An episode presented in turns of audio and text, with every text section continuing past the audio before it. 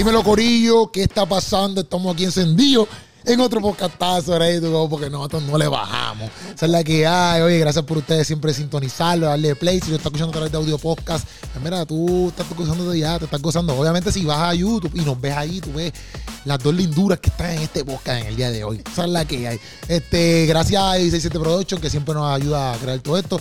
Gracias también a Puchu, Puchu Films, lo pueden buscar ahí en sus redes.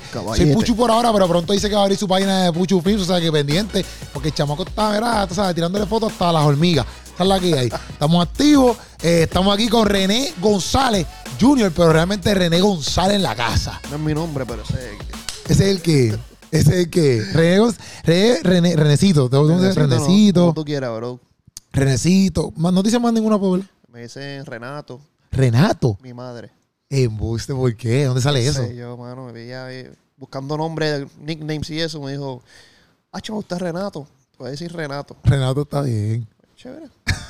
No, como tú quieras, el mismo Eso está bien, eso está bien. Mira, Renecito, en verdad yo, yo, yo quería tenerte para hablar un rato. Obviamente, fuera de cámara somos panas, vacilamos y todo, pero realmente como que yo he tratado de dirigir el podcast este, más hacia lo que es la arte y que la gente como que se inspire con cada cosa que hace XY persona, ¿me entiendes? No es como que solamente músicos o qué sé yo. Obviamente, como uno le rodea a muchos músicos, pues usualmente pues uno trae cantante y qué sé yo. Pero no he tenido, fíjate, yo creo que no he tenido músicos así full de, de instrumentos, ¿verdad? Yo creo que necesito el primero. Ah, Isan de produce, porque pero él estaba tirando para cantante y también es, ¿Tú lo conoces a Isan? ¿A San? Ajá. Sí, sí, Sánchez. Exacto, que es de Farruko. Sí, sí, tremendo, sí. Pero, a todo esto, ¿cuándo tú empezaste a tocar? O sea, ¿cuándo empezó todo este flow de tocar batería?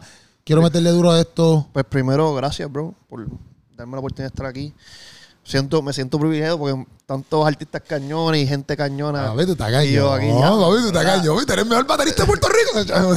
no, pero, no, pero tú estás cañón. Para mí tú estás cañón. para mí tú estás cañón. Pues y, no como, y no como pan, o sea, tú eres, tú eres panita, pero te lo digo realmente como, o sea, como espectador que te he visto. Este, te he visto. Yo creo que así full cuando yo te vi como que metiéndole ahí. Porque yo he ido a la iglesia y todo eso, pero fue un evento que hubo Alex Zurdo, que Alex Zurdo estuvo y tú tocaste, si no me equivoco, y como que decía, ya papi, tipo de la batería, y era como que yo no sabía quién era, y decía, ya tipo, la batería está metiéndole bien duro, y de momento eras tú, y era como que, diantre, papi. No, no, Achón, gracias, bro. Este, pues, brother, básicamente, yo siempre digo, todo el mundo que me pregunta, siempre digo, me preguntan, ah, este, ¿cuándo tú empezaste? Y yo le digo, mira, yo, yo empecé a tocar literalmente a los dos años. ¿Dos años? Sí. Tengo fotos y todo, tocando batería, y me acuerdo, porque yo no sé si a ti te pasa cuando tienes como que, cuando eres cuando tenía, qué sé yo, tres años. Yo tengo como que flashbacks. Ok. No es que me acuerdo de cómo fue el día, pero flashbacks de algo que me impactó. Y esa foto que yo tengo es básicamente una batería blanca. Ok. Yo tengo foto y te la envío después. Y estoy en Pamper y yo sé que al lado, o sea, el que me tiró la foto fue mi mamá, pero al lado estaba mi papá con una guitarrita negra. Okay. Tocando conmigo. Y yo me acuerdo que ese día tocamos un funk básico. Y eso fue lo primero que yo aprendí. ¿Te loco? ¿Te acuerdas todo eso? ¿Te acuerdas de todo, toda la experiencia? No, brother. Y desde ese día, me acuerdo en un apartamento en, Río Piedra, bien alto, como del 12 pisos o algo así. Y ahí empezó todo, mano. Después de eso, digo, si quieres que yo... Sí, suma, suma, suma, pues, suma. Después de eso, este, seguí tocando en la iglesia. Ahí es donde fue, cogí, que de hecho compartí este, el, el altar como músico con muchachos, renombre, Rey Torres, que son este drummers de Puerto Rico, Ismaelito, son gente que a lo mejor muchos de ustedes conocen. Pues ellos fueron a la iglesia que yo iba. Ok. Y, mano, el truco mío, porque habían también los bateristas que tocaban con papi, iban a la iglesia también algunas veces. Ok. Y yo me sentaba literalmente, este, este, están tocando drum y yo ponía una silla atrás. Y tú me puedes ver en cualquier foto, en esa época, yo, eh, yo sentaba atrás. Ya. Yo estaba sentado atrás estudiándolo, mano. Y gracias a ellos soy el que soy hoy. Este. ¿Pero qué estudiabas? Como que te sentabas atrás y que. Verlos como tocar. Me encantaba verlos tocar y no tocar, literal. ¿Pero qué te pasaba por tu mente? Pero, es que yo te pregunto porque, por ejemplo, este, para ver si esto pasa así. En ese momento tú no sabías leer música todavía. No, no, no, era un nene. Eso era empezando la escuela, se puede seguir. Ahora mismo tú sabes leer música. Y te pregunto yo. Digo, sé leer, pero no, no tan fluido como antes. Este, pero sí, este, básicamente me sentaba atrás y era querer verlos, como que me encantaba verlos tocar.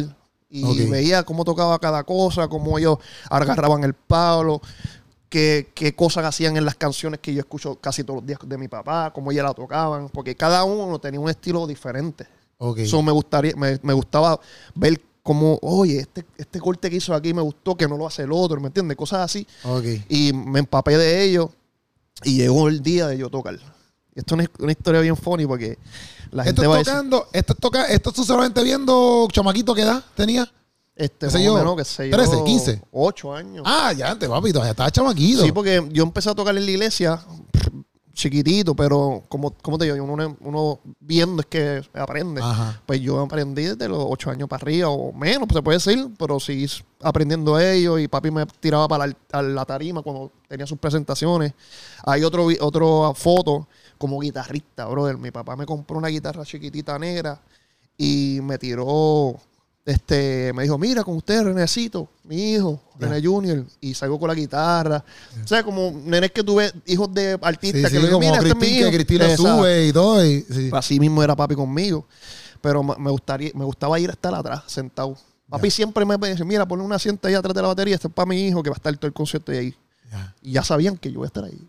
Qué duro. Y ahí aprendí, tacho, de un montón de drama, hermano. Demasiado, una experiencia que, me, que de hecho tengo flashbacks también, la iglesia donde estaba. Pero básicamente empecé a to- Bueno, no sé si tengo otra pregunta, pero yo, yo tenía... No, Zumba, me iba a decir que me iba a decir, Zumba todo lo que tú quieras, abajo, pero que me iba a decir cuando te, te llegó un momento de tocar, Exacto, con mi padre, como drummer oficial. de un evento. de él. O sea, de tocar para él. Sí, Porque pero yo no tocaba con él, tocaba otro. Que es el que yo veía. Ajá. So, llegó mi momento de, pues, como que el batón es tuyo. Ahora tú vas a tocar conmigo. Porque te veo que estás tocando bien. ok. So, yo empecé a tocar. Pero, lo, que me, lo que me pregunto es que eh, iba a tocar en un evento fuera, ¿sabes? Como que fuera, No, no. fuera de iglesia. No, no, no. un- Evento sencillo. Porque papi no me iba a tirar un evento grande todavía. Este, so, y él me tiraba como que iglesita, pues Ok. tocas conmigo. Ok. Pues chévere. Obviamente el pianista en ese momento líder, pues me decía, mira, tienes que arreglar esto, tienes que arreglar esto. Y brutal, yo no lo cogía mal, Sí. más bien crítica, crítica constructiva. Y pues obviamente revisaba las cosas. Mi papá mismo me decía, yo siempre le pregunto a todo el mundo, hasta a ti te puedo decir, mira, bro, toqué bien, ¿qué necesito trabajar? Porque eso me encanta, como que saber. No lo voy a coger a mal tampoco.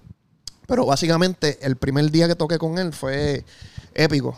Este, para mí fue como que, diadre, brutal. Pero ahí es donde más críticas este, tuve. Claro, porque es mi primera vez, nervioso.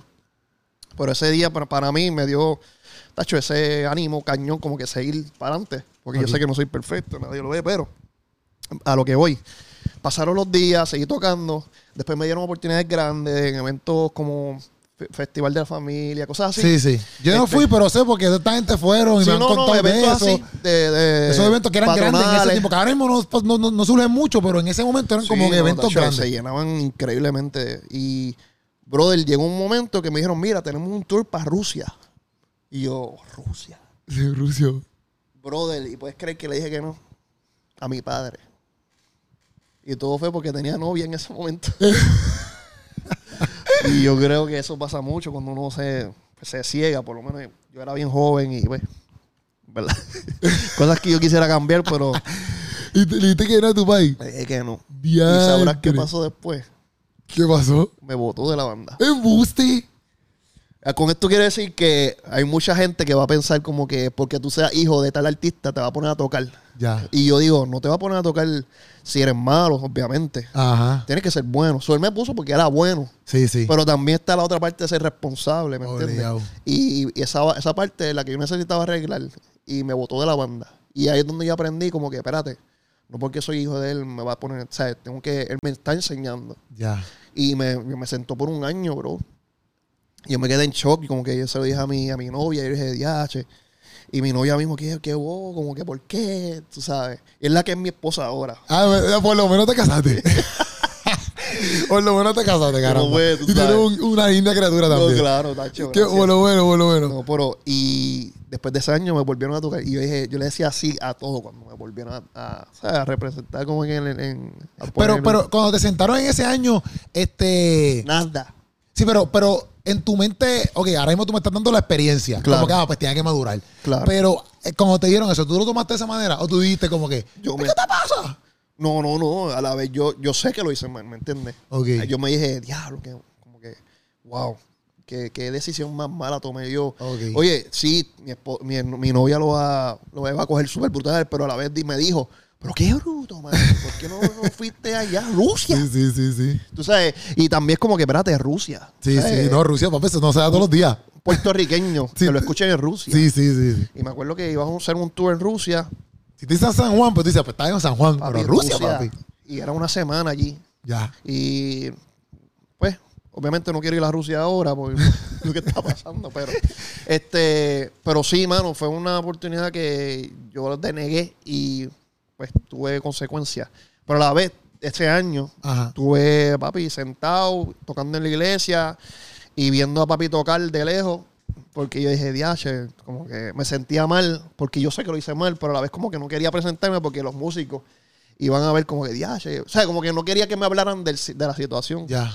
Pero ya, ya pasó el año y le dije, mira, te lo prometo, he mejorado, papá. Y pan, me volvió a poner. Y desde ese día al sol de hoy he sido bien responsable, hermano. Y con cualquier artista lo he sido, hermano. Ok. Y entonces, ¿cómo tú transicionas? Entonces, porque, por ejemplo, ahora mismo estás ahí full, pues, tocando tu- con tu papá. Pero, ¿cómo empiezan a llegar las invitaciones quizás para tocar con otras personas? No, porque básicamente no estoy en contrato con mi papá. Obviamente el primero que me diga es el que voy, porque soy bien responsable. Sí, pero que, por ejemplo, a lo que voy es que, como exacto, como, surle, quizás llegan de la nada, pero. Yo pienso que si tú trabajas de cierta manera, pues obviamente como que van a empezar a llegar personas a tu vida, como que, mira, bro, toca conmigo, qué sé yo. Pues, hermano, eso es- es- han sido en eventos donde hay muchos artistas, me ven tocar, este, o yo me grabo como en Instagram Ok. y me pongo videos y gente ve como que en el sentido versátil que pongo mucho, porque no todo lo que pongo es balado o rock o... O sea, no todo lo que pongo es algo, es bien versátil. Puedes verme tocando vallenato, este, latino, este, reggaetón, trap, lo que sea. Y pues me- no, me, no, me, no me gustaría que me reconozcan como René, el worship drummer. No sé si me entiendes. sí, me gustaría que me diga René, el versátil, ¿me entiendes? Y ahí me puede llamar cualquier persona. Y eso es como que, pues, brother, que me vean en las redes. Eso, o sea, como que ahora, antes eran por nombre. Mira, este estudio, yo sé que este estudio es la Inter o qué sé yo. Este es buenísimo. No es por nombre. Ahora te tienen que ver. Ok. Ahora tú tienes que trabajar y tirar todas las cosas a la media. Ahora es todo social media. Eso es lo malo, pues. ¿Tú estudiaste? Estudié en la Intel varios años y después fui al. al Eso mismo. ¿Qué estudiaste? No, toqué- estudié batería y eso, pero después me fui eh, música popular en batería, pero después me fui para el CAT a estudiar ingeniería de sonido y producción musical. Ok. Estuvo chévere, en verdad, la experiencia en el CAT, porque cuando me enteré el día de, de graduación, que me gradué con uno que tocaba con mi papá, que era mi maestro de batería. Ah, qué duro. Y ese día me lo encontré en la graduación, yo ni sabía que estaba estudiando ahí. Cuando me veo, mira, me voy a grabar contigo, tacho, eso fue brutal. Nos graduamos y gracias a Dios estamos haciendo cositas por ahí, producción y eso. Y entonces, ¿cuántas, por ejemplo, si tú no estás tocando, cuántas veces en semana tú dices, bueno, pues dame pulir, tú sabes, los nudillos, la, ¿sabes? la, coyunturas para uno mantenerse? ¿me? Como No, es que, mira, yo en realidad mi práctica es la iglesia. Ya. Cuando toco la iglesia, los ensayos, ahí donde está mal, claro, yo debo practicar antes y coger mis de esto, pero gracias a mi hijo me he puesto a practicar mucho más porque él toca, pues tengo que tocar yo con él. Tuyo también cogió la batería pequeña, porque tuyo cuántos años tienes. Tiene dos años, O igual que tú. a los, a, los- a un, a un año. Un año antes. Y me, papi, me toca cuadrado con el metrónomo, es pitch perfect. Metrónomo que cositas. Exacto, de tiempo. Ok. Me toca en tiempo y no ni- niños, o sea, hay muchos niños que no, no pero es una bendición, brother. Sí. Mi papá, bueno, corte, tú me, tú me pones una canción de papi, te, te hace los cortes en el donde es, y después te hace, y Ok. tienes que verlo bien épico, verlo tocar batería, y es como que verlo como él te ve a ti, porque yo le di, compré cualquier instrumento, pero él quiso la batería como papá, Ya. y dije, diache, o sea, como que es correr la sangre, tú Sí, sabes. sí, sí. Pero tú fue que, pero a todo esto fue que tú le diste como que un día fueron a comprar instrumentos y tú le diste eso fue. Yo le compré piano, guitarra, batería. ya. Y yo le dije, decide, porque yo no, o sea, no voy a decir por él, mira, quiero que toques batería. No. Ajá. Yo le compré de todo y que él decida. Y como me veía tocando batería, Sí, se quedó con la batería. Ya, ya, ya. Pero y, que- y, por ejemplo, ya sé yo veo muchos drummers. Claro. No veo muchos drummers. A veces he visto unos cuantos drummers, porque Claro. tampoco aquí no paso viendo drummers. este, en Instagram, en TikTok. Y qué sé yo, pa. en mi entender, en mi mundo, porque yo soy el que está viendo, no soy un drummer como tú. Este, yo digo, pues, está, está duro, qué sé yo. Pero yo, yo veo los comentarios como que, wow, qué sorpresa. No sé, súper brutal. Entonces, veo otros drummers como que, ok, le meten también. Y por ejemplo, antes, cuando yo estaba chamaquito, este, lo que era rock, que se pegó bien duro, Ajá. este, todo el mundo quería como que pues, ser rockero. Por ejemplo, el más duro en ese tiempo, bueno, en, dentro de mi círculo, pues era este, Travis Barker de Blink 182. Como que todo el mundo quería ser Travis Barker. que también era el baterista y era súper diferente porque era el que al mohawk, todo tatuado. Es que lo- todo es por época. Si tú ves la moda, ahora está regresando lo que es eso, Blink 182. Ese estilo Ajá. Que es rock, punk, todo eso está volviendo. Antes, no, antes estaba bien popular, 2000. por Sí. ahí. ahora es que está volviendo todo. Pero que yo decía, por ejemplo, yo veo a Travis Barker, veo un, ve- veo un negrito que está pegado en TikTok o en Instagram, a veces por un kitty Ajá. en la batería. Ah, sí. No sé si lo has visto. Sí, sí. Este, y he visto otros cuantos. Y yo digo, pero. Me, me acuerdo una vez una banda de rock, yo no sé si era Slipknot, yo no sé ni quién, quién era, que el tipo como que se viraba en una performance, se viraba así boca Ah, abajo. Este era ese, pero también está el de Newsboys. Ok. Y literalmente es así circular y eso se está todo anclado, todo amarrado. Ajá, y está y, todo hasta se el vira. asiento de él, y hasta él en seatbelt y todo. Y tú lo ves que hace así. pap, y da vuelta y todo. Ajá. Una locura, Y, brother. y qué sé yo, te estoy hablando de, de- para que tú me entiendas como yo, porque yo, para eso tú estás aquí. Claro. Y que si doble pedal, que si esto. Y decía, bro, pero ¿cómo yo identifico, o sea, que es un buen baterista? ¿Cómo, cómo yo lo, cómo ustedes se identifican como que papi, ese tipo le mete? Ese tipo, ese tipo le, hace falta un poquito de práctica. Es que yo, yo creo que cada persona va a poder distinguir si alguien canta mal. Porque tú, sabes, tú estás desafinado. Ah, ese tipo no me. O sea, este, como que no te va a gustar. Ahora, cuando cante bien, tú dices, diablo, qué brutal. Ahora, como baterista, como el que sabe batería, pues así también. De hecho, mi esposa, que no, no toca batería, puede distinguir, diacho, te fuiste de tiempo en esta. Porque la canción, como de momento, se fue rápido y lento. Y nosotros usamos lo que es secuencia, que con metrónomo, con clic. Y si yo me voy, todo el mundo se va. Ahí la base soy yo. Pues igual con los drummers, si tú ves como que el tipo se va de tiempo en el video, pues como que mm, ese tipo no tiene que necesita práctica. Como que no sé, tú puedes percibir en realidad como que si ese tipo toca o no. ¿Y qué es lo que te hace como que estoy aquí preguntando porque, eh, para Claro, hablar, no. para hablar un rato aquí Claro. y para aprender? Y no tienes que saberlo todo lo que yo te pregunto. Full, full, full. Este, porque, por ejemplo, Michael Jordan llega así a la, a la liga, pum, y hace ciertas cosas que innovadoras. Pues, pues Curry. Claro. Ella está en la liga y innovador, pero papi, el tipo te mete triple de la casa. Claro. ¿Me entiendes? Pues es innovador. ¿Me entiendes? Como que tanto triple así de momento, qué sé yo, porque no es que nadie metía triple, porque Reggie Miller estaba. Claro. Pero es este tipo que de la nada mete mucho triple. Este, y de, y de la, di- la distancia. Pues, por ejemplo, como que un baterista, ¿qué puede traer? O qué puede ofrecer diferente, no sé. Donde tú digas, brother, este tipo se diferencia de este por esto, son los cortes. Son quizás cuántos. Por ejemplo, tú ves a Rey Barreto, tú vas a un, un, un ejemplo para que tú me digas. Este, por ejemplo, Rey Barreto tocando congas, tú tienes siete congas ahí. Dices, ya, tú tocas siete congas. O sea, son dos congas nada más. No, claro, eh, yo pienso, ¿verdad? Hay un drummer que se llama JD Drummer. Este, ¿Verdad quién es? Él, bueno. él- él está tocando, él, está tocando con Sebastián Yatra. Ok. Él toca con Alex Zurdo. Pues, Ok. ¿Qué pasa? Él se diferencia de muchos drummers. ¿Por qué? Porque tú- si tú preguntas medios drummers, el, ne- el negrito, color negro, tú piensas es que hace chops. O sea, chops bien difíciles. O sea, negrito, yo, yo, por ejemplo, yo. El tu negrito. color, tu color. Ah, no, no tiene que ver nada como el negrito de batería. No. Una persona tez negra. Exacto. Ajá. Pues tú ves que, déjame, ese negrito toca chops, que es como que gospel, este Israel Houghton, ese, ese estilito. Ok, ok. Pero no, el blanquito, que y de hecho es venezolano, si no me equivoco, me disculpa si Sí, no no eres- venezolano. pero tú lo ves que él toca como un negrito, brother, pero ridículo, mano. Y yo digo, Ok. "Diache, no todo el mundo como que uno piensa que el negrito es el que hace eso, pero no. E igual como can- cuando uno canta, tú ves las negritas con uno haciendo unos voicing bien locos, pues de momento tú ves una blanquita como Cristiana Aguilera, Ajá. que para mí, para ella resalta por eso, porque ella can- hace rons. Pero todo el mundo piensa que la- los negritos son los que lo hacen. Pero en verdad, si tú practicas, como yo te digo que yo quiero hacerme conocer como alguien versátil. Que me, por eso, como en mi estudio, yo no quiero que me llamen para worship nada más. Ujú. Quiero que me llamen para todo. Pues igual con él, ¿me entiendes? Si tú lo ves a él, él toca de todo. O sea, y yo digo, diache, ahí es cuando yo veo, espérate, ese tipo me, me gusta mucho porque es bien versátil. Quiero Ya. ser como él. Ya. Y eso quiero provocar yo también, ¿me entiendes? Que, que no se apoyen nada más en como que un estilo de música, Ya. sino que vean y escuchan Es que también es un tema extenso en el sentido de que dale, cuando uno cuando, cuando uno escucha música este, mundana, Ok. por decirlo así, Sí. pero en realidad yo también la escucho más bien por lo produc- la producción Sí, sí, musical. sí, sí. Yo te entiendo, bro. Y, y Y yo eso pienso que todo el mundo está haciendo lo va a entender. no, claro, y, y eso como que te abre la mente, como que, espérate, este estilito me gusta. De hecho, hay un africano que se llama Rema.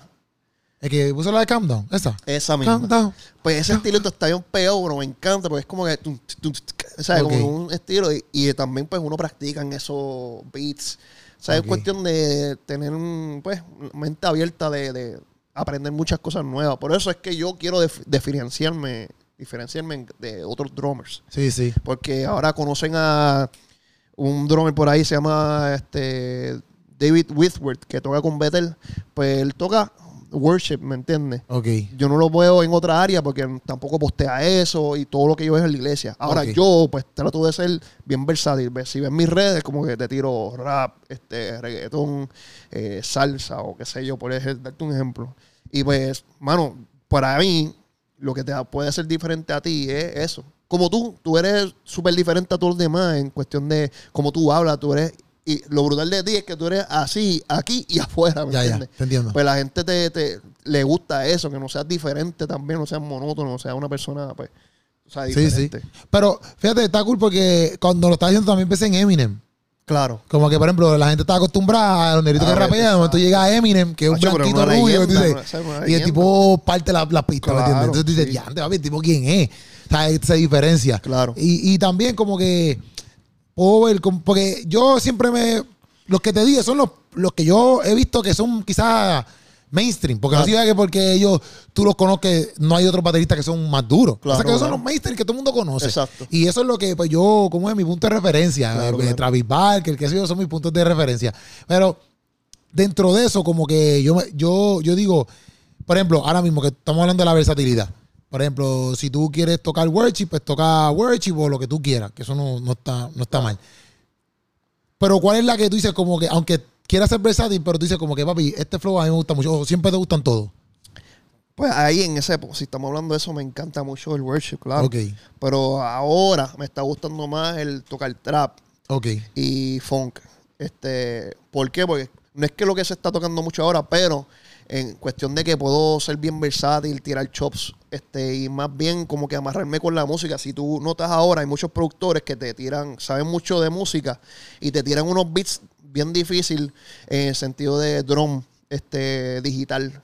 Hay unos, unos ciertos drums que te tiran y unos timings bien locos que como que te hacen inspirarte y tirar como que ese tipo de, "Diache, ¿cómo yo puedo involucrar ahí? Y te tiran algunos hits en la canción que tú dices, pam, pam, y qué sé yo. Que tú quieres acentuar eso con los platillos, inventar. Sí, porque eso ya es digital. Exacto. Y tú lo Pero quieres pero manual acá, Sí, como porque quien dice. literalmente hay... Se me da risa porque hay muchos productores que te hacen unos drum machines Ajá. como de guía para que tú grabar la canción. Pero te hacen unos drones que son imposibles. Sí, sí, sí, no, es una computadora. Yo no sé cómo. ¿Me entiendes? Yo no soy un, un, un Un robot. tú sabes, que tengo tantas manos. Pues, pero es sí, mano, te, te, te abre la mente a como que, ya, espérate, me gusta eso, puedo involucrar esto en mi, en mi este flow. Porque no todo como que, vamos a ver, si yo voy a tocar el funk, este, voy a implementar cosas de rock también. Ok. Este, y, y eso es chévere porque la gente te puede identificar, espérate, este tipo me gusta como toca porque no es igual que otro. ¿sabes? Ya. Y ahí, por por ejemplo, que la apunté y no se me olvidara, porque si la no te estaba pichando, estaba apuntando. Porque, por ejemplo, eh, ah, yo a veces veo a los músicos, por ejemplo, en worship, Claro. y están ahí como que. Esta es mi, esta es mi mente. Ellos están como que. Tin, tin, tin, tin, tin, tin, tin, tin, tin, tin, tin. Ese es el flow. Sí, porque cuatro tonos. Después yo veo, después yo veo que sigue un, un guitarrista en, en Metallica. O sea, ok, ahora yo digo, y antes tú como guitarrista, yo pienso acá, esto es el guitarrista, pero no si te pasa lo mismo en la batería. yo, como que uno no se aburre de estar ahí tocando los mismos cuatro tonos, como que si fuera yo, yo digo, si fuera guitarrista, a mí me gustaría estar más en el rock. No sé si tú me entiendes. Porque tengo más, como que pienso que hago más, pero yo Claro, me estoy claro. como que cuatro minutos tocando, a veces las canciones de worship son diez, diez minutos. Tocando lo lo mismo. y digo, diante, loco, como que no, él no se aburre ahí tocando el mismo tono. Pero ahí es, ahí donde yo, yo como que digo, espérate, este, este tipo es, este, ¿cómo se dice? obediente en el sentido de, de con la música, es bien respetuoso. Ok. Porque si alguien lo, vamos a ver, si tú fuiste el productor de esa canción y tú quieres que alguien toque la canción como es, Ajá. pues como que para mí es más, un- más, más de respeto y, y ser más orde- ordenado en ese sentido de, ok, si, porque la cuestión es esta. Si a ti te llaman para un evento, vamos a suponer con un artista, vamos a suponer que es funky, y él tiene una canción que el reggaetón es ponchado toda la canción. No hay nada más que ponchado, reggaetón, tum, cuadrado, no puedes hacer nada. Y él dice, yo creo que este es cuadrado hasta el final Ok. pues yo, como drummer profesional en ese sentido, pues voy a ser respetuoso. Si él no quiere nada, yo no voy a hacer nada.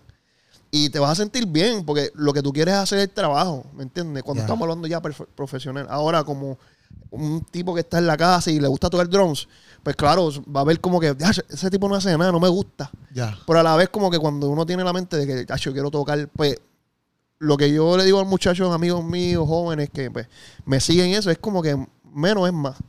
¿Por qué? Porque lo que la gente quiere escuchar es como que no el drummer, quieren escuchar el artista y la banda. Ok. Entonces, cuando uno toca las partes como son, escuchen la banda completa. Ahora, cuando te toca, tratas de lucirte, este, y no estoy diciendo que Travis Parker se luce, porque Sí, sí. literalmente la canción es así. Sí, sí. Bien, bien, mucho, mucha. Y esa, la gente ve a, a la banda como uno. Ajá. Pero lo que quiero decir es que si uno pues, se es obediente a eso, uno no se va a enfocar en ti. Una vez tuve una experiencia, eh, tacho, que, y fue un, no fue un evento, fue un masterclass. Ok. Y Mas- pero Masterclass cogiendo tú un instrumento. Ajá. Este, un evento que teníamos, el era pianista, guitarra, bajo y yo. Y cada uno iba a hablar de su instrumento, de su experiencia y qué sé yo. Y entonces tocamos una canción juntos, todos. ¿Y qué pasa? Yo me traté de lucir, pero en verdad mi mente no, no quería lucirme más que otro. Pero la canción como era Israel Houghton, es como que tiene muchos chops y qué sé yo, pero me fui de más. Brother, y tú puedes creer que alguien me pregunta, mira, y, el, y el bate- la batería hace demasiado. Como que hace, tiene que hacer mucho en la canción, porque es como que sentí, no escuché a todo el mundo. Y dije, y ya, Ya. ¿qué yo digo aquí? Porque Sí, sí, sí. qué bochorno que yo digo aquí. Y, y literalmente le dije esto. Mano, tienes razón. Este, no deje que, y le contesté, no deje, no deje que otros se escucharan. Y, y como que traté de sobre irme sobre Ajá. ellos. Y tienes razón, debo ser respetuoso con los demás, porque los demás se aprenden lo mismo que yo, pero yo por querer lucirme más que ellos, Ajá. pues los opaco.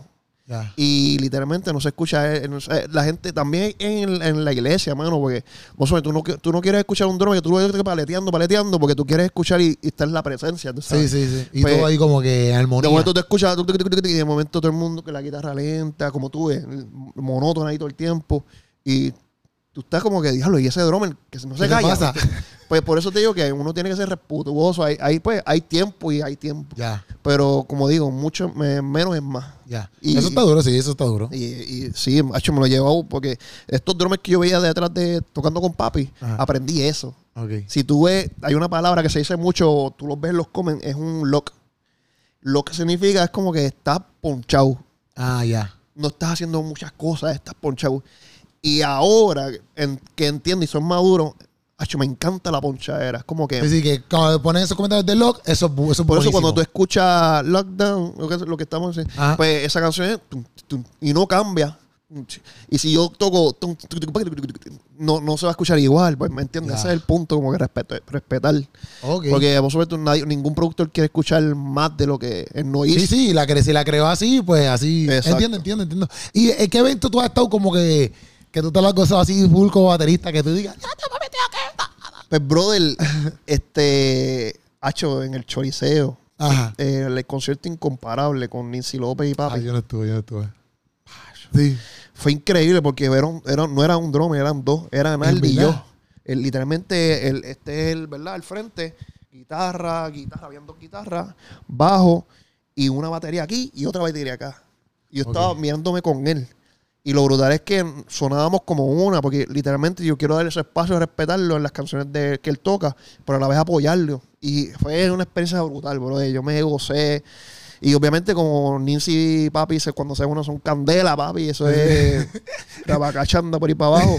Pues tuve ese, tuve ese, ese momento donde papi nos paramos tocando como rock. Ajá. Este, bueno, Ah, paramos a paramos en la tocar. Sí, brother. Y empezamos a tocar y nos gritábamos.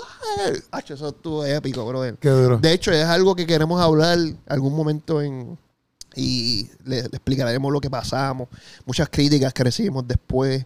Pero buenas y malas, tú dices. buenas y malas. Una, una mala fue como que, pero ¿por qué dos baterías? O sea, eh, no, no puede ser una batería. O sea, yo me perdí y, yo- y otro, mano, se escuchaban como que era tan brutal porque era una guerra y a la vez no sobrepasaban uno del otro. Era una unión brutal y verlos cómo se interactuaban. ¿Sabes? Como que, y yo pichaba obviamente las negativas, pero a la vez como que las positivas como que, ya, qué brutal porque el, el hecho fue gozarnos. Sí, sí. Pero papi, yo, yo me curé ahí, brother. Y eso es difícil, de, ¿sabes? Eh, hay una dificultad de que hayan dos bateristas. Sí. ¿Por qué? Porque, vamos a suponer, si no hay un ensayo antes de que hablen qué uno va a hacer, porque si uno va pues, a tirar palo, pues como que... Tira el palo que, como que. En el el- sentido, tú tocas una canción y yo toco otra, pues la canción tuya va ahora y tú tocas la canción. Ok. Pues yo no te puedo, no puedo, no quiero tocar encima tuyo. Este, ¿Qué tú harías en ese. Como que, mano, que sé yo, este, en los ¿verdad? acentuar Ah. los platillos, más nada. Pero eso es del respeto. Ahora cuando él me dice, ay, yo dale más, ah, pues me curo, ¿me entiendes? Pero tampoco me voy overboard que no se entienda. Sí, yo también tengo que aprenderme la canción que se, él está tocando para poder tocar bien. Muchas, muchos factores, pero más bien lo gozamos. Nacho. ¿Qué es los floor? que dijiste algo los floor? que los Los, los tambores del lado. Ya. Y darle, qué sé yo, lo, único que conozco es, lo único que yo conozco es el bombo, ¿verdad? El bombo que se dice. ¿Y cómo se llama este? El, el que está aquí todo el tiempo, el que con el reggae, cuando el que dan el reggae. Snare. El snare, ese. ese. Son los tambores que yo conozco. No sé tocar, los conozco. No, pero No hecho, brutal, es una experiencia cañona. Qué duro, qué duro. Yo, yo no, yo no. Han habido otros eventos. O sea, verdad que sí. Pero donde estén dos bateristas así, este. Reciente, tuve uno con Joshua Stader, este, pana mío. Yo estoy del Elio Nando. Claro. Ya. Y even- él, él se quedó con eso hace un año. Este, Ah, del evento de Nimsi. exacto. Ya. Y quería hacer algo conmigo. Y yo le dije que sí. Ah, hicimos un, un evento en la iglesia de él donde él hacía lo mismo. Yo, mira, en esta parte tócate el pad. Porque Ah, pero este fue el evento que hubo que con Darían ¿no? Exacto. Ok. Y pues ahí pues él toca, los dos baterías estaban ahí, y pues mira, en esta parte que yo toco la batería, tócate el pad, porque el pad tiene efectos y eso, y pues toca el pad y eso, y entonces la tuya te apoyo en el pad también. O sea que fue mutuo, bien chévere, hermano. Y en, en artistas grandes, ¿esto también existe? Como que me refiero como que, por ejemplo, bandas como. Bueno, no, porque las bandas ya tienen como que su gente. Yo creo que sí ha pasado, pero lo he visto más batería y una percusión auxiliar, que significa tener el pad electrónico, dos, dos floor tom, que son los, los tom Los de grandes, y que si yo tamborín, cosas de percusión. Ok. que sería, se, se llama drama auxiliar. Ok. Y es como que él te apoya también. Lo he visto mucho en Betel. En Ok. eventos especiales de Betel, pues hay un baterista que tiene un snare bien diferente tuning y el pad y un gong, una loquera. Gong es lo de lo, lo, lo oriental, que es con una bola así, tú con un Ah, sí, sí, sí. Pues he visto cosas loqueras así, pero son más bien apoyo. Ok. Y ya tú sabes, eso está bien chévere, hermano. Pero como que nunca lo he visto. De hecho, o sea, es la segunda vez que toca así, que lo he visto así en vivo. Entonces, como baterista, eh, económicamente, ¿cómo uno, uno vive de las invitaciones? ¿Qué más cosas uno puede hacer como baterista que tú digas, pues, bueno, puedo, están estas vertientes y de todas estas vertientes yo puedo generar una- un ingreso económico? Pues, brother, hay muchos que pues estudian para eso, para ser maestro. Ok. Este, como la Inter, eh, música popular, hay gente que estudia música popular, otros títulos también que uno, este, otros cursos que uno coge, pero más bien este dando clases, este, uno dando clases se hace un buen dinero, si tiene un, claro, un, un- mucha gente, este, niños especialmente. Y, mano, uno se hace mucho dinero este, dando clases. Ahora que lo puedes dar en Skype y eso, en Zoom. Entonces también pues tocando. Obviamente cuando ya estás tocando con un artista bien grande, pues eh, o sea, hablamos de negocio. Acá en Puerto Rico, pues aquí se recibe ofrenda, no está mal, pero ¿me entiendes? Uno allá en lo secular, en lo secular no, en, en lo profesional, se puede decir, Ajá. este, uno cobra muchísimo. O sea, Sí, como sí. un artista grande, pues ya está con, involucrado con disqueras, con labels. Y obviamente él no es el que zumba, él zumba Sí. La, la disquera y ahí sí hay chavo. Ya. Pero hablando nosotros, por lo menos yo, yo este, puedo monetizar de hacer mi merch, que sí, esto como drummer, porque hay muchos youtubers que yo veo que si tú los ves, ganan de YouTube, que es lo mínimo que creo que ganan de ahí, pero donde más ganan es suscripciones aparte, clases online, este, merch, este, y eventos especiales. Este, veo, hay, hay uno que se llama Eric Moore, y él hizo un tour de clínica. Este, de hecho, lo hizo aquí en Puerto Rico, este, allí en Santurce, y estuvo épico. Y ellos cobran de eso, de hacer touring, ok. este, clínicas más bien, que eso Sí, es sí. bueno también. Otra, otra cuestión es estudio, grabando para este, música en tu propio estudio. Por lo menos yo tengo un estudio y grabo música. obviamente cobro por eso. Ajá. Este también, además de cobrar por eso, trato de también, ir- como yo tengo, gracias a Dios, tengo la bendición de tocar un poquito de bajo, a oído, guitarra. Pues ofrezco también eso, mira, si está interesado también te puedo grabar esto. Porque también uno no, no simplemente es drummer, hay muchos drummers que tocan un poquito de guitarra. Pues en ese, o sea, tienes que apoyarte, uno solo va a, ¿me entiendes? Hay, hay gente que tiene su, como drummer como Benny Greb, que son unos caballos, pues Ajá. que pues tienen el, pues el, el nombre para te- cobrar mucho. Ya. Pero por lo menos yo que no soy tan, tú sabes, a ese nivel, pues hay que buscársela. Es que, es que Ok. todo hay que buscársela, hermano. Porque, Sí, pero, pero hay salida, hay salida. no, O sea, te claro, pero aquí no mucha. Ya, Desde la pandemia todo se cayó. ya. Y ha sido un poquito difícil, este, tú sabes, porque antes me, ma- me imagino que tú has ido a uno a este Festival de la Familia que se hacía literalmente Sí. como dos años, dos, dos veces al mes. Y en Ceiba, en Fajarlo, y eso se llenaba cañón. Y siempre terminaba o, o Funky o Alex Zurdo. Y yo me acuerdo tocarle en tres. Y, o sea, se cobraba bastante bien. Tú sabes Ok. que, pero ahora no hay ninguno. Sí, sí. Nada de. Bueno, este, Ahora este este año- año, es donde menos fiestas pastorales El año de 20, Navidad he 2022. tenido. Dos nada más. 2022. 2022. Ya. Do- dos, dos salidas de, Cris- de, de Christmas, así, de Navidad. Más nada. Ok. Y años anteriores, brother, como 10 salidas. eh, Ok. Y se puede decir en una semana como 5 salidas, ¿me entiendes? Ok. Y ahora nada. Ya. Eso que ha afectado mucho este, el hecho de, de tocar este, después de la pandemia, ha afectado mucho. Sí, que tienes que, como tú dices, esto, versatilizar, como buscarle otras cositas que también uno puede añadir. Claro. Pero tocando, porque te iba a preguntar eso de, de si te han ofrecido esto de gente secular, ¿me entiendes? Vamos, no secular, sino profe- otros, secular o profesionales, ¿me Claro. entiendes? Que, pero te quería preguntar, déjame apuntarlo aquí an- para que no se me olvide. Este. Un silencio aquí en el podcast. Zumba, zumba. Tienes que escribir para que sea importante. Así que. sí, es que este- esta me pienso que es cool. Pero vamos, vamos primero a esa, a la de la si alguien así como que profesional secular te ha hecho acercamiento y exacto, si has decidido, si no has decidido por qué, si sí, si no. Vamos a soltarlo, sí. Este, he tenido oportunidades este, afuera. Y no voy a decir nombre, pero sí, he tenido muchas oportunidades seculares. Y tuve a punto de coger una, simplemente por- porque lo pensé en trabajo, como Ujú. estábamos hablando ahorita. Y cuando uno, pues, tiene su mente, porque de hecho, o sea, esto, de esto es lo que yo gano. Yo tengo que buscarla donde sea.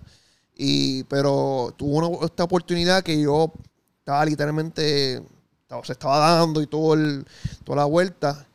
Y yo sentía una inquietud. No sé por qué, pero yo quería tocar con esa persona. Ya. Sentí, sentí una inquietud y se la mostré a mi papá. Y mi papá me dijo, tan, tan, tan, esto, te recomiendo esto, esto, esto. Y ahí es donde yo sentí una confirmación del Señor, como que, mira, no, esto no es lo tuyo. Yo tranquilo que voy a estar contigo. Y es como que me, me pensé primero en el dinero. Y eso es como que también como que te afecta en el sentido de que sí, ok, tenemos que buscar dinero, proveer para la casa, chévere, pero cuando uno confía en el Señor, mano, en cuestión de financieramente, pues como que Dios obra, ¿me entiendes? Yo lo he visto en mi casa. Sí.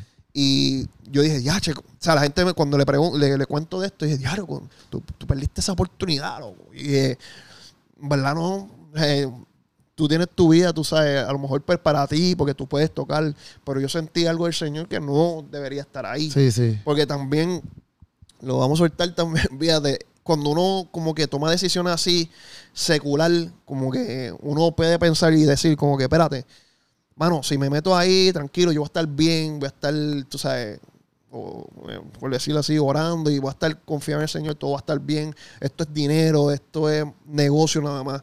Pero, mano, el enemigo es tan fuerte, bro, es tan Sí, poderoso que tú mientras estás ahí, tu mente está como que no, yo estoy contigo, Señor, pero llega un momento de tanto, tanta vuelta y tanta vuelta alrededor de esa gente que puedes caer. Sí, sí. Y más bien yo vi eso, como que yo no quería caer en eso, yo quiero, o sea, estar, yo estoy viendo donde estoy, sí, estaría mejor, pero, mano, Bueno, mi- estaría mejor quizás en el sentido de uno quizás económicamente. claro, claro. Pero, y a veces también puede ser que uno le juegue la mente de, del branding. Como que, por ejemplo, si toco con esta persona, pues ya mi... Mi resumeo es Exacto, más- mi valioso, sí. Exacto. Pero yo pienso que... Yo pienso lo mismo que tú en el sentido de que si uno se mete para ese juego, pues, papi, en algún momento tú te vas a ir en volanta. Entonces, pues, realmente no estarías mejor en ese sentido porque, papi, estarías como que mejor, más, más tu, a fuego. es mejor tu vida y tu salud mental que nada. Este, pero quería contarte algo que fue impactante en mi vida y fue eso, tomando una decisión. Yo tenía una puerta abierta como secularmente que se me abrió y yo dije, diache, esta oportunidad está brutal y iba a ganar bastante. Brother, y yo no le contesto a nadie, solamente a mi esposa y a mi padre. Brother, yo estoy tocando en la iglesia un domingo y yo estoy normal, tú me ves normal, feliz, tocando en la iglesia. Termina el culto y mi abuela ve donde mí que nunca. Ajá. Pero no sé qué tienen las abuelas que saben lo que te pasa. Viene donde mí y me dice, a ti te pasa algo. Hay una puerta que se te quiere abrir, pero no es la correcta para ti. Y papi, yo empecé a llorar. Porque yo estaba buscando una, una contestación a esa pregunta, si tomar... Sí, este, sí. Brother, mi abuela me tira todo eso y yo dije, pero es que yo no te he contado nada como tú sabes. Y yo ahí cuando yo dije, diache, señor, tú estás pasado. Ya yo sé que no necesito estar ahí para... Porque yo sé que tú tienes control de mi vida, tú sabes. Obligado. Perdona, perdona que estamos así, pero es que es la realidad. Como Sí, no, obligado, obligado. Cuando uno está tan conectado con el Señor, uno sabe que Él es el que, tú sabes, te protege financieramente, puede ser cualquier mentalmente. Pero, brother, yo he visto la mano de Dios brutal en mí y, y mano, hay muchas oportunidades que en los cristianos que se van, que se, se pueden dar gracias al Señor, pues, trabajando duro. Sí, y sí. cuando Dios diga, le metemos, tú Sí, sabes. full. Yo lo que te iba a preguntar era que si la, la otra era que si la batería en sí te ha salvado la vida como que en algo. Hemos dado experiencia aquí de oportunidades, pero por ejemplo, hay gente que dice, "Acho, papi, yo. Que esto es una pregunta que también, no, si no ha pasado, no ha pasado. Pero me, me dio curiosidad porque hay gente dice, ah, papi, desde que yo conocí el básquet, ya sé, yo estoy ahí en el básquet porque me salí de las drogas, me salí. Eh, qué sé yo, yo vivía en el caserío. En el, mismo Steven, que lo tuvimos aquí, Steven, Steven García, este, él decía que se refugió en el baloncesto y el baloncesto le hizo que él no se metiera tanto, se involucrara tanto quizás con la calle, porque como su a su alrededor era barrio, caserío, pues el baloncesto como que lo apartó de eso y se mantuvo ahí. ¿La batería ha hecho algo así en tu vida? Claro, mano. Yo siento que cada uno tiene una manera de, o, sea, o algo que lo ata a las cosas buenas del Señor. En, en este sentido, la batería, bro. Si no fuera por la batería, yo no sé dónde estuviera. En el sentido de, de- de estando tocando en mi iglesia, apoyando a mi papá. Este, bueno, hay fotos, brother. Cuando papi abrió la iglesia como pastor, primer pastor en su iglesia, yo era él y era en el sonido con la guitarra. Y es como que, wow, como que veo ese, esa foto y es como que, wow, si no fuera por la batería, bro, hay veces que me he sentido atribulado, este, triste y solamente coger un palito y practicar, hermano. Ya. Es como que me despeja la mente y es como que, ok, vamos a meterle. Y, Ya. me, y, y sí, he tenido situaciones, momentos donde yo dije frustrado, triste, pero de que a un nivel y lo que me mantiene fuera de, de eso es la batería. Es co- como que, no sé, darle cada, cada tambor como que me, me, me, me choca. Es como que, ay, yo estoy tocando para ti, Señor. Como que no importa lo que me pase, yo sé que si cuando yo estoy dando, yo voy a salvar una vida. Al igual que tú, mano, tú, Sí, no- sí. si no fuera que yo toqué, tú no hubieras conocido, ¿me entiendes? Sí, full. Por eso como que también me ha abierto puertas a conocer gente. Amistades. Claro, y, y, y, brother, bueno, gracias a la batería estoy aquí, ¿me entiendes? Sí, Ese es el sí, sí. Y como que me, me encantaría exhortar a las personas que nos están viendo, claro que, mano, si tienes algo que te encanta, hazlo, porque Sí, full. eso te puede salvar la vida. Obviamente, Señor, hay que salvar la vida, pero si metes, involucras al Señor en eso, tacho, no hay, no hay nadie que te pare, mano. Como Ah, que- duro. y, y se lo digo a mis panas, a mis mejores amigos, como que haz lo que te, te apasiona. Oye, yo, yo he tenido panas que han pasado situaciones fuertísimas. Y lo que va a hacer va a tocar la batería, grabarse, como que lo despeja y, y siente como que Dios le está hablando mientras toca. Así soy yo. Por eso, cuando estábamos hablando ahorita, mira, este, no te da con tocar bien, como que es bien aburrido, monótono, Ajá. mano, no, mano. Yo, yo le digo a los músicos cuando van a, la- tocar conmigo en mi iglesia, mano, no, no overplay, no toques de más, toca lo que es. Porque la gente tú lo vas a sacar de la presencia si estás tocando demasiado. Y es como que, bro, el, el, el, sea, el punto de tocar aquí y, y tocarle al Señor es que la persona que te está viendo se conecte con él, ¿me entiendes? Sí, full. Y, y eso, por eso yo toco, mano, como que poder ser de instrumento a que se conecten con eso es un Sí, privilegio. y eso está duro porque, por ejemplo, yo una, eh, inclusive Mondongo, que, que estamos hablando también ahorita Sí. de ciertas cosas, pero en una entrevista que le hizo Chente, que él dice como que, ah, papi, yo era, nosotros éramos músicos nosotros decíamos como que ahora es que, jugando Sí, con las emociones, algo así, él dice, yo pienso como que él lo hizo en una perspectiva quizás negativa, por ponerlo así, y yo quisiera entrevistarlo porque yo le he escrito, ya hemos hablado un par de veces, este, pero él dice quizás de una perspectiva negativa en el sentido de que ah, nosotros controlamos esto, por Claro. ponerlo así, y la gente lo ve como que, ah, eso es control mind, qué sé yo, no sé, Caribe, lavado de... de- Pero yo lo veo como que, no, al contrario, esto nos ayuda a nosotros exactamente eso mismo, a conectarnos. Como que no pienso que sea algo, porque cuando tú escuchas otro tipo de música, te motiva a hacer otras cosas. Como la gente corre por ahí y, y no, hay gente que pone worship, pero hay gente que pone que tecno, Claro. para pompearse, y mientras están corriendo, están... tum, tum, tum, tum. Pero lo mismo, como que yo pienso que, porque los instrumentos no son diabólicos, ¿me entiendes? Entonces, al hecho de, de, eh, un conjunto, de una banda, tocar, este, por ejemplo, en una iglesia en vivo, este, es otra cosa también, porque una vez uno puede escuchar una cancioncita en la, en Spotify o lo que sea, pero en vivo también es otra cosa, otra, y te ayuda un montón. Hacho, de- de- definitivamente. Yo siento que la gente va a querer escucharlo en vivo. Por eso es que cuando la gente hay conciertos y la gente quiere ir, pues porque quieren verlo en vivo, claro. Este, pero es más bien como que, que de hecho, saluda a Mondongo y eso, pana mío chévere. Este, brother, más bien cuando uno toca es, es como que te despeja de todo lo malo. No sé Sí. qué tiene la música. Yo sé que a ti también como que la música te, te cuando tú lo escuchas como que o empiezas a bailar como tú bailas, Sí, pero es te, te da algo como que, espérate, qué brutal, pues yo quiero ser exactamente. parte de eso, sí, sí. El loco, sí, yo a veces estoy molesto, molesto pero agitado. Y yo tengo que ir a cierta música que yo sé que es la que en ese momento quiero escuchar y eh, no sé por qué rayos, papi, ya, como que puedo tranquilizarme. Y es eso, tengo que escucharle esas canciones o la canción que yo quiera o lo que sea en ese momento, ¿me entiendes? Porque hay veces que me va a decir, mira, vete, pa- papi, yo no quiero saber de nadie. Quiero sentarme en el carro y escuchar esta canción. Y no sé, como que me alivia, me... No sé, no sé, pasa algo es, que... es que, bro, en la música es algo increíble. Lo que provoca la música es increíble. Por eso, como que es un privilegio, bro. Sí, como sí, sí. Este, y más bien como que, gracias a Dios por, por las oportunidades que me ha dado y, y yo sé que vendrán muchas más, pero, mano, es un privilegio tocar, bro. Igual que tú lo que estás haciendo, pues es un privilegio, Sí, mano. full, full. Este, Pucho lo que está haciendo, o sea, el- el- no piensen que lo que cada uno hace diferente, o son el Pucho editando videos, es, es menos que lo que yo hago, ¿no? De hecho, cada, cada cual es el mismo nivel, ¿me entiendes? Sí, full, full, full. y, y cada cosa que la persona hacen es como que, wow, tú eres parte de algo grande, tú sabes. Obligado. Tú no sabes lo que ha provocado con lo que tú haces. Hasta puede ser hasta barrer el piso, ¿me entiendes? Sí, sí. Mi papá, que es brutal, mm, no, no estoy diciendo que es el único pastor que lo ha hecho, pero brother, cuando nosotros abrimos la iglesia que tenemos, allí en Atorrey, llegaban los, los, ¿verdad? los muchachos de la iglesia, la, el- el- la gente de la iglesia, y veían a papi barriendo. Y la gente, mira, pero pastor, ¿por qué tú tienes, por qué tú estás con la escoba? Y como que él decía, no, pues estoy limpiando mi iglesia, ¿sabes? No, no porque tú tengas el título de, de, de, De pastor o lo que sea. eh, no puedes hacer esto, sea, se supone que tú ayudes en cualquier forma. Y verlo, o sea, yo como hijo, pero lo mismo es como pastor, ver que un pastor estaba limpiando el piso, como que, diablo, qué brutal, porque, Sí.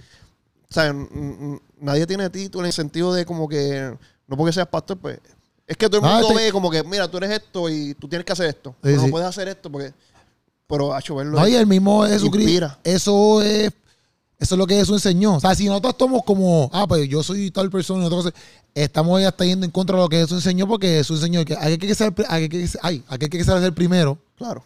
Tiene que servir. Y Jesús mismo, cuando está con los discípulos, papi, se arrodilla, le limpia los pies, le dice, papi, no, espera, tranquilo, que, o sea, y Jesús es Dios, papi, ¿tú me entiendes? Claro. él sí que puede decir, yo no tengo que hacer esto. Pues claro. Y esa no es la posición que él toma como Jesucristo, ¿me entiendes? Que Claro. ahí está full lo que uno tiene que hacer, cada uno de nosotros, inconsciente, exacto, entre más grande tú seas, por ponerlo así, porque todos somos iguales delante de Dios, pero más grande quizás en tu plataforma o como, por ejemplo, músicos, Para el contrario, tú te, uno debe de ayudar, porque si estás acá arriba, pues tú pa y ayuda. por eso yo, yo, por lo que, lo que las morales que me enseñaron, es ser humilde. Sí. Y, y no, no lo voy a decir porque soy humilde ni nada.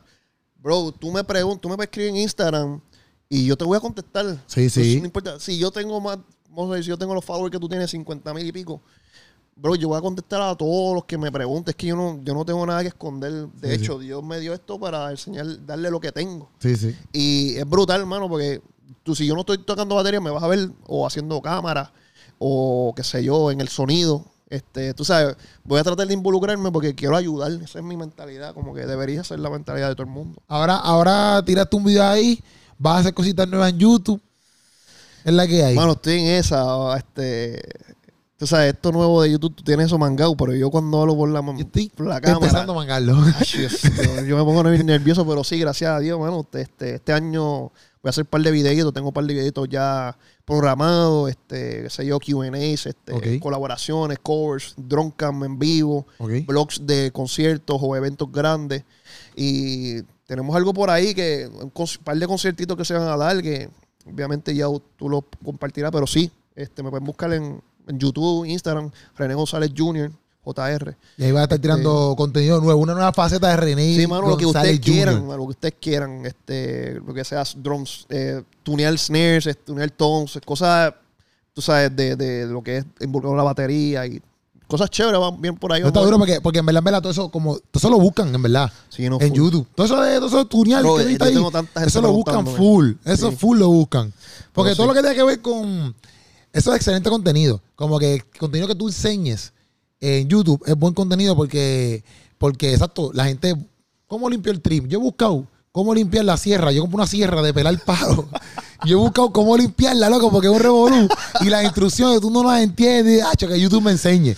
O sea, y pienso que eso es una buena vuelta. Inclusive después puedes hacer lo de lo que estábamos hablando el otro día, que era lo de que tú puedes, por ejemplo, si yo, si yo, de- eso te puede enseñar otra persona, porque a mí me lo dijeron, yo no sé mucho, pero este, ahora mismo si yo digo, bueno, Corillo, hicimos el podcastazo y las cámaras son de Amazon, te voy a dejar el link en la description, y la persona entra a Amazon y compra estas cámaras, Amazon, tú tienes que hacer un, un affiliate y Amazon te da un por ciento. O sea que, por ejemplo, si tú estás enseñando Claro. en el, en el Tune ese, el tunear, Sí, por eso con lo que mi hermana ha hecho eso con marcas de ropa y eso. Ajá. Y ellos le mandan ropa para promocionar. Pero eso, eso, una- eso es otra cosa.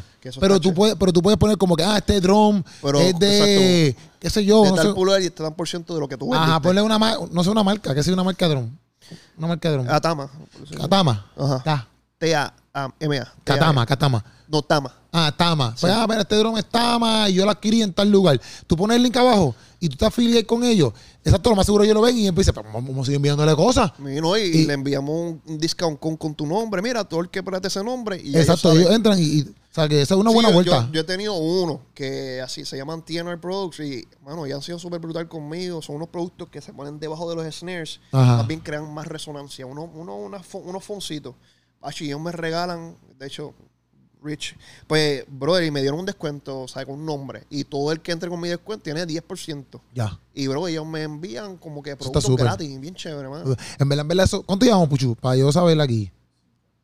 Ah, pues te la vamos a darle rápido, porque si no. Pero, pero no, estamos bien, estamos bien. Es que en verdad, para mí eso, es una, eso está brutal, porque es una ingeniería bien cañona. Porque dice, ¿quién rayo inventa disque un cosito para que tenga más resonancia? es lo que era. Yo O sea, he visto snares que, que literalmente tú, tú afinas, ¿verdad? Con tornillos. Pero hay un snare que tiene alambres de metal Ajá. en todos los, los logs. Y tú aprietas un knob y se afina todo el snare. Eso Una es como que- loquera, mano. Y Sí. La gente se inventa una loquera que yo dije, diache, yo Es no como, yo, en eso". bueno, pues es, como, es como la, bate- eh, la batería de la guitarra. Yo no sé guitarra, pero es que yo, yo, yo lo más que yo veo. Este, es quizás en, ¿cómo te digo? En, en acción. Pues son más visibles. Esas baterías están como que por ahí abajo con un bunker tapado y tú no ves mucho. Este, pero eh, yo a veces veo los pedales de los guitarristas y tienen que si tres mil cosas ahí. Digo, loco, ¿para qué tanta cosa? Y tú ves ahí pisando y poniendo aquí y bajándose. Es que y yo, loco, eh, ¿qué- pues, yo ¿quién se inventa tanta cosa? eh, y es caro. Una, una cu- cuadrito de eso vale Sí, como sí. 500 pesos. Y así tú ves siete ahí, siete cuadritos, ocho No, cuadritos. brother, eso es increíble. Por eso te digo que ser músico eh, tienes que gastar demasiado, por lo menos como baterista. Ajá. Tú gastas demasiado porque el cuero te puede durar un mes Ya. de la batería y lo cambias, pero cada cuero vale 15 pesos, 20 pesos. ¿Y son cuántos mínimos? El del kick Co- vale, pero ¿cuántos- vale 50 pesos. Ok. ¿Y cuántos Entonces- mínimos drums son? Este, bueno, lo, lo normal son eh, un, dos, tres, cinco. Eh, 5 por 15, ¿cuánto es eso? No sé nada, yo tengo que sumarlo aquí. No, pero no, no es 15. Cada, cada, por ser más grande, es como 3 pesos más. ah, ya. pesos. So, el Floydton viene siendo como 23 pesos, 22 pesos. Ya. Pero eh, cada mes. Sí, cada mensual, mensual, mensual. Eso está cayendo, papi, el bolsillo. Por eso yo digo que está chévere, eh, como tú dices, eh, promocionar, porque ellos te pueden dar un endorsement, te regalan productos y así Sí, tú no gastas chavo, pero los ayudo. Eso es un mutuo a mutuo. Exacto. Por eso yo estoy firmado con un par de, de, brands que, de hecho, me ayudan a no gastar dinero con los platillos. O sea, ¿cuánto vale un platillo, bro? Un RAID 22, por lo menos. Está hecho como 600 pesos, bro. Entonces se parte en, se puede partir en un día, se puede partir en dos años. Tú no sabes cuándo se te parte, pero tienes que dar ese, ese pago en de cantazo porque tú necesitas un. Ajá. Por eso es bueno firmar, buscar endorsements y apoyarlo. Ya. Para que ellos te, pues, o tengan un día, un descuento. Está bien chévere, ¿verdad? Sí, pero, pero eso puedo también saberlo porque a veces, esto es parte de, de que por, por la razón que yo hago el podcast también, y también para crear como que educación dentro de, de los que lo vean. Si tú no eres baterista, como que, que tú puedas entender, porque a veces dentro de nuestro mundo cristiano a veces pasa que, ah, pero y tú tienes que ir con todos esos, todos esos instrumentos para allá, para acá, a veces. Por, Entonces, eso, por eso es bueno estar endorsado, porque el, el, el- el de beneficio de eso es que tú estás endorsado con un platillo, vamos a suponer, y el- el- la compañía te manda los platillos a donde tú vayas. ok. Que eso es brutal y, y mentira, tú no tienes que cargar con todo ese moteto. porque literalmente cuando yo viajaba, bueno, el año antes, hace dos años atrás, yo viajaba con mis platillos, que es un bulto, mi snare, mis palitos, mi computadora, más el bulto de la maleta, más el otro, un bultito de otras cosas. Sí, O sea, tú tienes- estaban- Una pico, mi una casa, pico. Tú, tú y una pico. mi casa, mi estudio, loco. Sí, sí. Eh, dacho, yo me cansé y yo lo que traigo son mis palitos y mi maleta. Y allá me tienen todo ¿Y tú preparado. qué? Mi, mi maleta de Ah, ropa. tu maleta. y allá te- me tienen todo preparado. Ya. Tienen mis platillos, mis settings, como lo uso, mis palitos, este, mi snare, todo. Eso es lo bueno de firmar, porque te ayudan, ¿me entiendes? Ya. Porque la gente, pues, es ¿Y que, cómo tú consigues esa firma? mano, es, es todo lo que yo trabajo estos años, promocionarme, tocar, eh, grabarme mucho, tocar con artistas, todo, en verdad, uno tiene que grabar, mucha gente me pregunta esto, ¿cómo uno puede firmar? Brother, es, es tu resumen. Este, has tocado con, con Ingrid Rosario, has tocado con, con René González, con Ricardo Rodríguez, con Dani Berrío. O sea, es, es cuestión de, es que la gente busca, depende con quién te ha tocado, como que, ah, ok, este tipo toca heavy, toca con, ha tocado Ok. con varios artistas, pues te dice, ah, pues este tipo me puede ayudar y si te ven las redes constantemente, pues. ¿Pero tú hiciste Rich o ellos hicieron el Rich? en, en varios yo hice Rich, pero en, en dos me, me contactaron porque vieron mi contenido. Pero es más bien contenido, social media y grabarte mucho este y turear. Si, si ven que estás tureando, como que, ya, este tipo me puede promocionar por ahí y pues mi producto, porque eso es lo que buscan, es Sí, como sí. que promoción, tu producto. Qué duro. Eso- por eso sí. Este, tenemos estas dos preguntas y, y le metemos. Mira, ok, sacaste dos temas como cantante. Ay, Padre Celestial. Entonces, ¿por qué no has decidido seguir cantando? Pues, brother, Que by the way, también aquí Darían dijo que tú cantabas. ¿quién? Darían cuando Darían estuvo aquí. Yo no sé por qué actúo así cuando eh, hablamos de cantar. A mí me encanta cantar. Ya. Pero, como que no he sentido como que el momento correcto. No es que no voy a cantar, pero este año sí he sentido como que, ok, vamos a cantar, vamos a meterle. Ya. Este, pero estaba bien, bien involucrado en lo que es drums y eso. Y he tenido mucha oportunidad fuera tocando drums que como que le piché. Pero ahora me siento como que cómodo, como que quiero, quiero cantar. Este, y la cuestión es que también, pues papi, yo soy bien responsable aprendiéndome las líricas con- de mi propia canción. Hay veces que yo te puedo cantar la canción y ni me sé la lírica. Ya, ya. Pero, pero sí, Darían va a sacar un disco, mi papá va a sacar un disco. De hecho, voy a salir en el disco de papi y va a estar bien chévere. Que ahí como que va a encender la ¿Vas llama. a salir cantando? Sí. Ya. Y pues pienso hacer un single. Ok. So, sí, vienen cosas chéveres Duro, de duro. cantar. Duro, entonces, ya ahí para cerrar, dos cosas. Una es, ¿qué presión entonces tiene un... ¿Qué presión si existe? Una presión eh, de ser hijo de René González. Y este, ¿qué inspiración también ha sido tu papá eh, en tu vida? Wow, brother, presión demasiado. Porque son dos presiones en una. Artista, papi, como cantante y predicador. So, yo tengo dos presiones encima porque obviamente ser artista de alguien cristiano procuran que yo sea... Es más, esto. Sí. Pantalla. Pues, brother, yo- muchas puertas se me han cerrado a mí. Este, hay- hay- yo tenía los plugs como tú, yo tenía los plugs de una pulgada. Y papi me dice, quítate eso. Pero a la vez como que me gustaba, pero no era por rebeldía, más bien porque pues, me gustaba. Sí. Pero hay gente que todavía, pues, siente como que a mí me, me tengo que quitar la gorra. Pero yo soy respetuoso, yo lo hago. Pero sí he tenido presión por, pues, por eso, mi apariencia algunas veces. Y porque debo ser perfecto. Como que te dicen, como que tú eres hijo de pastor, tienes que ser obediente, perfecto. Yo soy pegador también. No estoy diciendo que pego por querer pegar, pero todo el mundo pega, ¿me entiendes? Y, y falla algunas veces. Pero lo bueno de eso es que reconocer que uno está mal. Pero hay veces que yo voy a lugares, brother, y tú sabes, a mi papá una vez le mandaron a quitarse el bigote, la barba. Y que este- ellos antes me contaban que tenían hasta navajas allí en la iglesia. Para Bro, el, el- el servidor virón de papi le mira el barbasol y, y el rasuradora, toma. No puedes predicar allá arriba. Entonces, Yeah. como que ¿para qué me invitas? Si tú sabes que yo soy así, Sí, a- sí. aparentemente soy así. Pues cosas así me han pasado, tocar con cadenas bien grandes, tienes que quitarte la- las pantallas. esto. Normal, pero pues yo no, yo respeto y me lo quito y toco. Pero este, en la iglesia, pues, brother, pues, me ven a mí como que, mira, yo no, en verdad, yo no mando aquí, o sea, que, que manda esta persona, como que procuran que yo soy el líder de todo, Ya. porque soy hijo de pastor, pero no. Yo inspiro a las personas que, mano, este, seas tú, donde sea que, que, que- que vayas, darían una persona que me gusta cogerla de ejemplo, porque, mano, tú la ves así en las redes, así mismo es ella, este, en todos lados, tú eres así, aquí sí. y afuera. No ser doble cara, eso es importante porque como que la gente te va a ver cuando, ah, si este hijo de René González tenía que ser recto, Ajá. bien, ah, no, no lo toque, como sea. Pues no, mano, yo soy bien, tú sabes, Sí, outgoing, bien es chévere, bien, tú sabes, yo vacío demasiado. Yo sé que si tú y yo nos sentamos mi pucho, empezamos a vaciar un montón, bro. y ¿Te acuerdas de la, te de la? ¿Cómo era? Acapurrí. Bir. Pero, bro, sí, como que inspiro a la gente que sean, sean ellos. Y no se detengan si tienen algún sueño que quieran seguir, pues, bueno, síganlo, no se detengan. Si sienten que no puedan. Bueno, yo me sentía así, que yo no podía. De hecho, cantar, yo dije, mi papá me dijo, mano, tú cantas caño. Y yo dije, no, yo canto horrible. Pero la gente me decía, mano, tú cantas lindo. Entonces, cuando yo cantaba en la iglesia, todo el mundo decía, ya, tú, tú cargas una presencia. Y es como que, espérate, ya, che, como que me sentí como que, espérate, entonces Sí, sí. yo puedo hacerlo. Ajá. Pues igual, si alguien se siente como que no puede, pues tan mal, tú puedes hacerlo. Es que tienes que dedicarte a eso y creer en ti. Obligado. So, eso, hay muchos PK, le dicen Pastor Kids, Ajá. este, y muchos jóvenes que yo he conocido, hijos de pastor, que yo los veo engabanados, así. Y no es que está mal, chévere, pero como que lo he sentido como que también, como que no hablan mucho con gente.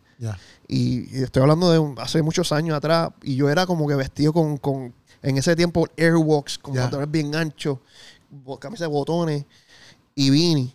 O sea, yo era bien skater. y yo veía al otro como que con camisa de botones. Y yo dije, "Diablo, pero ¿y ¿qué me dirán a mí como que hijo de pastor? Ajá. Y literalmente no me, no, me, no me reconocieron como hijo de pastor. Cuando yo les dije, mira, yo soy el hijo de René. ¿Qué? ¿Tú eres el hijo de René? Diablo, qué cool tú eres, loco. Pues, como que, brothers, be out of the box, como desees tú. Ujú. este, no dejes que otras personas te, te- tú sabes, te pongan nombre porque eres hijo de pastor. Tú eres tú. Sí, full, Mano, eh, sé de ejemplo, sé humilde. Donde quiera que vayas, no, no, no evites que la gente hablar cosas, no evites hablar con gente que, que quieran aprender de ti. Eso es bien importante, como que no, no cerrarte. Hay mucha gente, no artistas, brother, que no voy a decir nombre, que yo les he preguntado una simple pregunta y no me contestan. Sí, sí. Y, y están sin. No es algo más odioso que cuando tú le preguntas a alguien y te dejen sin, es como que, ok, viste el de esto, no pudiste apretar el botón, o un punto, un corazón. O por, decirle- o por lo menos. O darle una vuelta para el corazón, qué sé yo. Ni eso, bro. Me endiabla eso, mano. Pero, tú sabes, yo, yo les escribo hasta párrafos. Yo digo, un párrafo. O le escribo un memo. Y, o sea, es brutal porque como que dicen, mano, tú no estás solo en esto, yo estoy contigo. ¿Quieres aprender? Pues yo te enseño. Ya, ya. Que eso debe ser, pues, algo que uno debe cargar en sí, como que ayudar. Duro, duro, no, no, full, full. Estamos ahí, estamos activos, estamos ready. hablo mucho, loco. No, no, estamos ready. No, lo que te- también te. Está bien, pichada. Pero, pichada, ¿qué, qué, ¿cuánto tiempo es? Está bien, estamos ready, estamos ready, estamos bien, estamos bien. No, pero Renecito, gracias. Gracias por estar aquí. Gracias por estar en podcastazo. ¿cómo Estamos ready to go. En verdad te quería preguntar esto y ya. Era, era parte de esa, era como que, que cómo ha sido de inspiración, pero este también René, eh, papá en ti. Pues él lo ha sido todo, brother. Este, si no fuera por él, no estuviera donde estoy, claro, Dios, pero él me ha enseñado tanto, este, qué hacer, qué no hacer, este, qué decisiones tomar. De hecho, él fue la que te había contado de la, la, oportunidad secular y me dijo, no me dijo que no, me dijo como que, o sea, tú sabes, y tú sabes quién tú eres, tú sabes que Dios está contigo. so- o sea, como que no me dijo que no, eso es lo brutal, como que yo esperaba de él, no, no, no, no. Este, pero me dijo como que una indirecta de no, pero a la vez como que diciéndome tú, Y como tú que toma tú, la decisión, sabes tú tu sabes. valor. Exacto. Sí. Y, brother, el, el- Sacho, él me dio la oportunidad de tocar. Si no fuera por él, no quiero ni llorar aquí, loco, pero él, al- lo que ha sido él, mi mamá, Sacho, me han abierto tantas puertas. Eh, cada vez que vamos, papi se, con- se encuentra en un artista, a él le pregunta, mira, tu hijo toca batería con alguien, está afiliado contigo. Y él dice, no, llévatelo. Y yo, él tiene con quién me cura. O sea, como que es una persona que, que él, él- él quiere ayudarme y me apoya en todo lo que hago. Igual mi mamá es tremenda, bro. No, yo, si no tuviera mis drones, eh, es por ella. Que, este, brother, le debo todo a mis padres. ¿sabes? Y eso es lo brutal, que unos padres estén, estén apoyándote, igual que a tu esposa, a tu hijo. Bueno, tengo un apoyo increíble. Sí, súper. Y el tuyo, porque si no, no estuviera aquí. Así que gracias, bro. No, no, duro, yo, Gracias por la oportunidad. eh, Me siento, como te dije, como un artista, brother. Ya. Así de cañón. No, Es la primera persona que le escribo y tú sabes, no me dejan sin, tú sabes. Estamos activos, Corillo. No, en verdad, gracias, gracias, Renecito, por caerle aquí. Bro. Este, en verdad, y vamos para encima, Corillo, pendiente a lo que Renecito va a estar haciendo. Abre su canal de YouTube rompiendo ahí para que también estén ahí, verá, ready to go. Sigan las redes sociales si no lo sigues todavía. Y nada, estamos activos. Este, hoy estamos hablando aquí. Después lo otro momento hacemos otro podcast, hablamos otra, otra vuelta más. Dale, sea viendo video, lo que sea. Exacto. Me encanta eso. Estamos activos. Esa es la que hay. Nos fuimos, Corillo.